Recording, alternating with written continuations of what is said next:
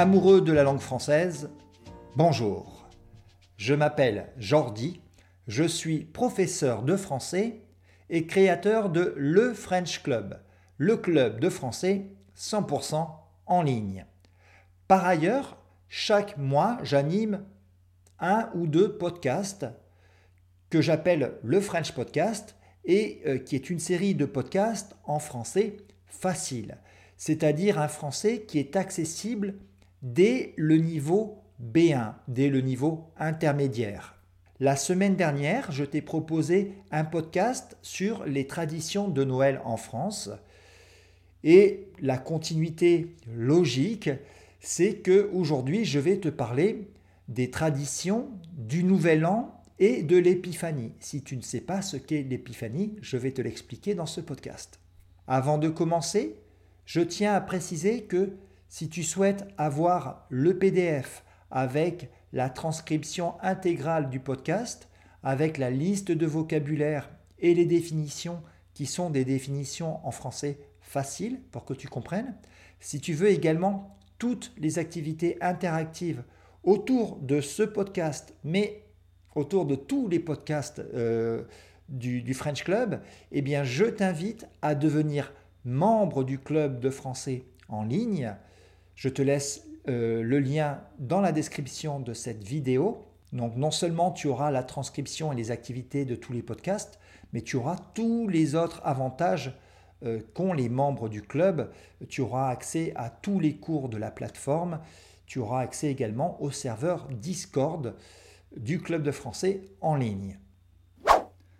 10, 9, 8, 7, 6, 5, 4, 3, 2, 1. Bonne année Ça y est, une fois que le compte à rebours est terminé, on célèbre enfin la nouvelle année. Le compte à rebours, c'est lorsqu'on compte à l'envers, en commençant par le 10 et en terminant par le 0. Cependant, en France, les préparatifs pour recevoir la nouvelle année commence bien avant le 1er janvier, tu t'en doutes. En effet, depuis quelques jours déjà, certaines professions comme les facteurs, les facteurs ce sont les personnes qui travaillent pour la poste et qui sont chargés de distribuer le courrier, ainsi que les pompiers, c'est-à-dire les personnes qui euh, luttent contre les incendies, se présentent en uniforme à la porte de chaque maison pour nous vendre le traditionnel calendrier de la poste ou nous vendre le traditionnel calendrier des pompiers. Alors il faut dire que pour les pompiers et pour les facteurs, la vente de ce calendrier constitue un 13e mois de salaire. C'est-à-dire que pompiers et facteurs sont payés normalement 12 mois dans l'année, mais que grâce à l'argent obtenu par la vente de ces calendriers, ils ont, ils reçoivent l'équivalent d'un 13e mois de salaire. C'est plutôt intéressant pour eux parce que tu le sais, à cette époque de l'année, on dépense généralement beaucoup d'argent. Généralement aussi, beaucoup de Français proposent des étrennes, c'est-à-dire des petites sommes d'argent que l'on offre au début de l'année aux éboueurs et aux gardiens d'immeubles. Les éboueurs, si tu ne sais pas ce que c'est, ce sont les personnes qui sont chargées de récolter les ordures, les poubelles de la ville. Puis arrive la Saint-Sylvestre, c'est-à-dire la journée du 31 décembre. Comme pour Noël, les Français font un repas exceptionnel qu'on appelle le réveillon. Je te renvoie à mon dernier podcast sur les traditions de Noël en France si tu ne l'as pas écouté, où je t'explique euh, un petit peu comment sont organisés ces réveillons. En général, on commence par un, apéritif euh, avec des canapés. Donc les canapés, ce sont des petites tranches de pain sur lesquelles on dépose du foie gras, euh, du caviar, ou euh, tout simplement du saumon. Alors toutefois, il y a une différence notable, une différence importante entre le réveillon de Noël et le réveillon du Nouvel An, c'est que le réveillon de Noël est plutôt euh, passé avec les membres de la famille, tandis que le réveillon euh, du Nouvel An est plutôt l'occasion de se retrouver entre amis. Alors je ne sais pas si c'est la même chose dans ton pays. Je sais que par exemple au Japon, ce sont euh, des élèves japonais qui me l'ont expliqué. C'est le contraire de ce que nous faisons en France, c'est-à-dire que on célèbre plutôt euh, Noël avec les amis, parce que Noël au Japon, c'est une fête importée, ce n'est pas une fête traditionnelle. Et inversement, on va plutôt euh, passer le jour de l'an avec, euh, avec sa famille. Quelques secondes avant minuit, le compte à rebours commence et on se souhaite naturellement la bonne année. Souvent, dans les minutes qui suivent, on va voir chaque membre de la soirée pour lui adresser nos vœux. Donc les vœux, ça s'écrit V, O, E dans l'eau, U, X. On le met souvent au pluriel. Et ce sont des souhaits de réussite et de bonheur qu'on adresse à une personne. Alors les formules qu'on adresse sont souvent les mêmes. Euh, par exemple, je te souhaite mes meilleurs vœux ou je t'adresse tous mes vœux de bonheur ou tout simplement mes meilleurs vœux. Alors bien sûr, on peut personnaliser un petit peu ses vœux. Euh, si je m'adresse par exemple à un père de famille, je vais lui dire je souhaite beaucoup de bonheur à ta famille. Si je m'adresse à un étudiant qui est en train de passer euh, ses examens, je vais lui dire je souhaite que tu réussisses tes examens avec beaucoup de succès. Bon, etc., etc. La tradition veut aussi qu'à minuit, on s'embrasse sous le gui. Alors, je t'ai expliqué dans le podcast précédent ce qu'est euh, le gui. Bon, rapidement, hein, c'est une plante parasite qu'on trouve sur certains arbres ou arbustes et qui résiste à l'hiver. Hein. Et euh, le gui produit un, fruit euh, blanc qui est un fruit non comestible. Et on utilise le, gui pour décorer les maisons, je pense un petit peu partout en Europe, ou en tout cas dans tous les pays du nord de l'Europe. Alors le, gui est un symbole d'immortalité, hein, puisque c'est une plante qui survit à l'hiver. Et on dit que s'embrasser sous le gui, lorsque sonne le douzième coup de minuit, euh, c'est-à-dire le moment où on bascule euh, d'une année sur l'autre, eh bien que s'embrasser sous le gui porte bonheur. Il est intéressant de savoir que le premier territoire français à recevoir la nouvelle année sont les îles de Wallis et Futuna. Il s'agit de deux petites îles polynésiennes situées dans le sud du Pacifique. Une heure plus tard, ça sera au tour de la Nouvelle-Calédonie de célébrer le Nouvel An.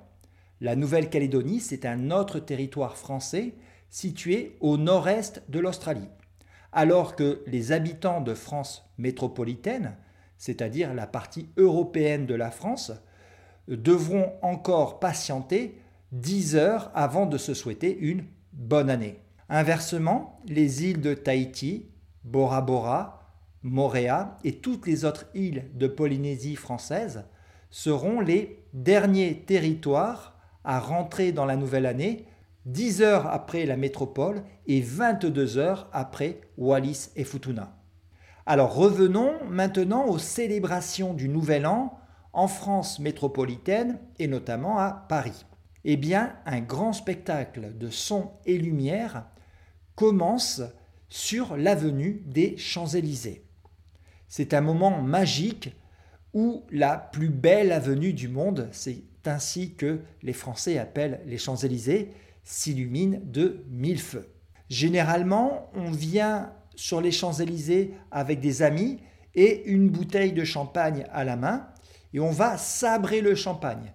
Sabrer le champagne, ça veut dire qu'on va ouvrir euh, la bouteille de champagne d'une façon un petit peu festive en faisant sauter le bouchon. Puis naturellement, on trinque à la nouvelle année.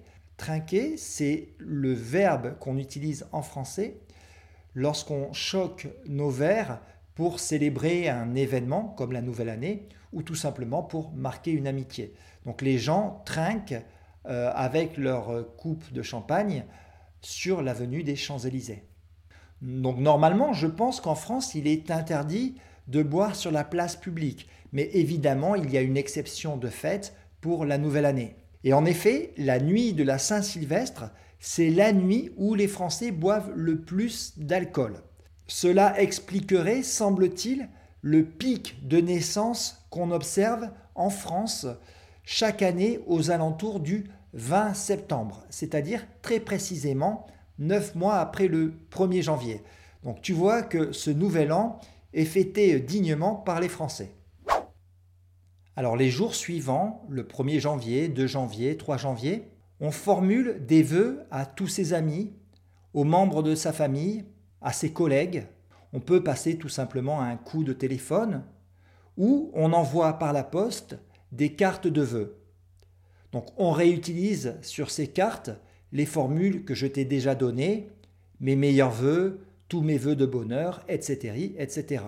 Cette période est très importante socialement car elle permet de garder le contact avec les gens qu'on aime ou tout simplement les gens qu'on apprécie. Malheureusement, avec euh, l'apparition des, réseaux sociaux et notamment des messageries comme WhatsApp ou Telegram, cette tradition des cartes de vœux se perd un petit peu. Et personnellement, je le regrette parce que je pense qu'il y a quelque chose de très personnel, de très spécial euh, dans l'envoi d'une carte écrite. Alors peut-être que tu penses que euh, je suis un petit peu vieux jeu, un petit peu vieille école, ou peut-être que tu es euh, d'accord avec moi. Et voici une anecdote amusante. Sais-tu jusqu'à quand on peut adresser ses vœux en France? Certains disent qu'on a une semaine pour le faire.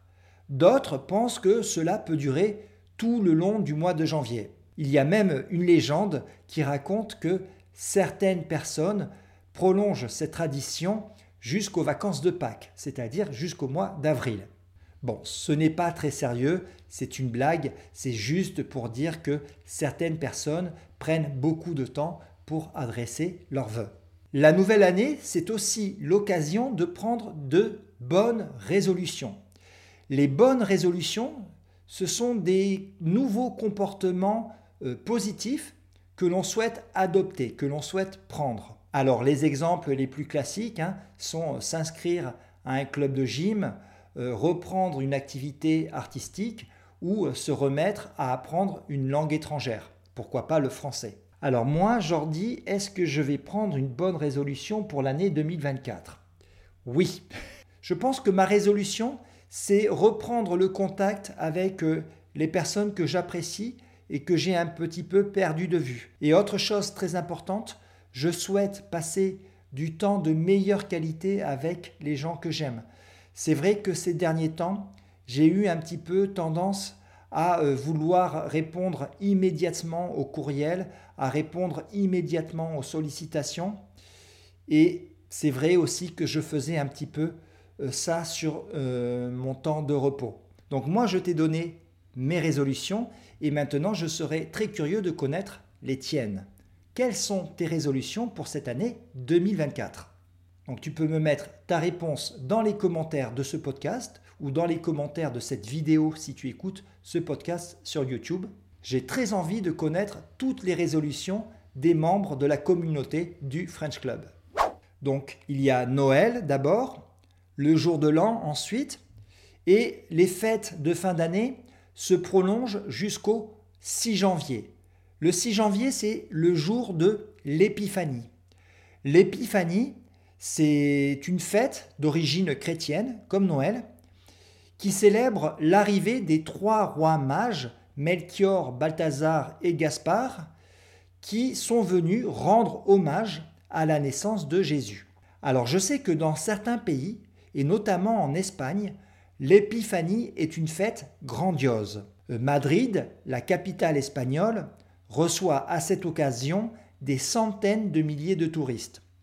En France, l'épiphanie prend une forme plus modeste, plus petite, mais tout aussi chaleureuse et conviviale. La tradition veut que le 6 janvier, le jour de l'épiphanie, on fête les rois avec la traditionnelle galette des rois. Alors il s'agit d'un dessert qui prend des formes différentes selon les régions de France.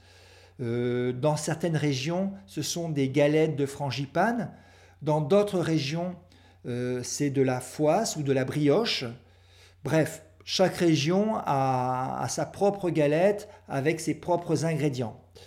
Cependant, le principe est toujours le même. À l'intérieur de la galette, se trouve une fève, c'est-à-dire un, petit objet en porcelaine ou en métal, et celui ou celle qui tombe sur la fève en mangeant sa galette devient le roi ou la reine, et on lui remet une couronne, une couronne de roi qui généralement est en carton. Cette galette des rois, elle est euh, très souvent accompagnée de cidre. Le cidre, c'est une boisson légèrement alcoolisée pétillante et à base de pommes que l'on produit un petit peu partout en France, euh, dans le Pays basque, en Corrèze, en Bretagne, en Normandie et probablement dans d'autres régions. Donc on fête les rois naturellement en famille, mais il faut savoir qu'on fête également les rois entre collègues, au travail, généralement euh, vers 16 heures à l'heure du café.